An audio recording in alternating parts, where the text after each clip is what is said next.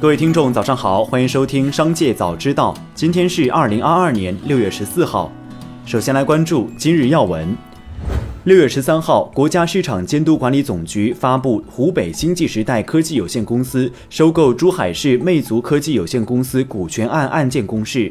根据公示信息，星际时代已与魅族科技以及涉及交易的股东签署协议，星际时代拟收购珠海魅族百分之七十九点零九的股权。对此，魅族回应表示，近期由李书福先生领衔投资的星际时代已和魅族科技就战略投资事宜签署协议协议。本次交易尚需履行相关监管机构的审批手续，交易细节还在协商中。六月十二号，罗永浩在微博宣布退出社交平台，再次埋头创业。十三号下午，罗永浩再次微博告别，他表示感谢大家在微博上近十三年的陪伴，《甄嬛传》接近尾声，他也要再次创业去了。这一次是一家 AR 公司。同时，罗永浩表示，已发生的直接债务还剩不到一个亿，全还完要到十一月前后。再来关注企业动态。六月十二号晚间，极兔速递被曝拖欠快递员工工资一事冲上热搜。六月十三号，极兔速递相关负责人对此回应称，极兔代理区已经介入，会尽快妥善解决欠薪及快件积压。据此前报道，江苏常州极兔速递武进湖塘镇网点快递员反映被拖欠工资三十多万，十几个快递员睡在地上。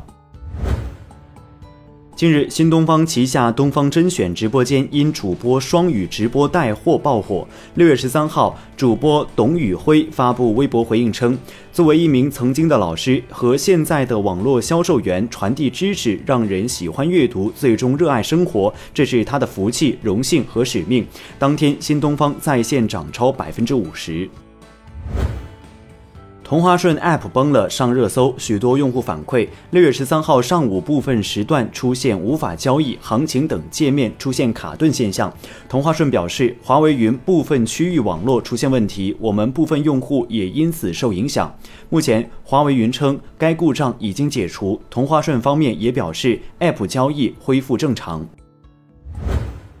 近日，小米科技有限责任公司提出的诉前保全申请被裁定执行，裁判结果为分别查封、扣押、冻结被申请人广州江明电子科技有限公司、广州市名存信息科技有限公司名下共计四百一十五万和一百万的财产。天眼查风险信息显示，此前小米曾因侵害商标权纠纷起诉两家公司。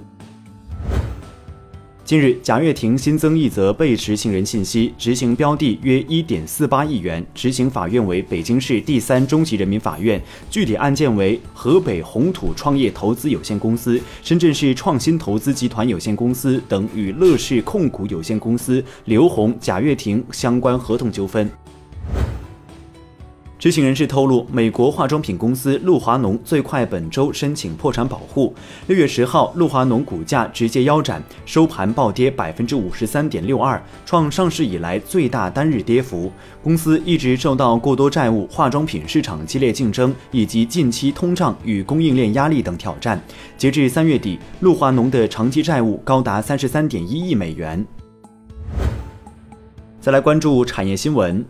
截至六月十二号，以克而瑞发布的五月份销售榜序列为参考，Top 二十的房企中，除了华润置地尚未披露单月数据，绿地、滨江、金科、华发、建发等五家房企不单独对外披露月度销售数据外，已有十四家房企发布了五月份未经审核的营运数据。报告显示，疫情影响下，大学生薪资增速放缓。二零二零至二零二一届大学生毕业半年后月收入起薪平均涨幅低于疫情前的二零一八至二零一九届起薪平均涨幅。二零二一届本科高职毕业生平均月收入分别为五千八百三十三元和四千五百零五元。北京时间六月十三号十点三十分，第二十一届巴菲特慈善午餐拍卖开始。作为最后一届巴菲特午餐，拍卖金额或刷新纪录。截至发稿，巴菲特慈善午餐上架拍卖近四个小时。易贝网站显示，目前仅一人出价，为起拍价两万五千美元，折合人民币十六点七三万元。以上就是本期《商界早知道》全部内容，感谢收听，下次再见。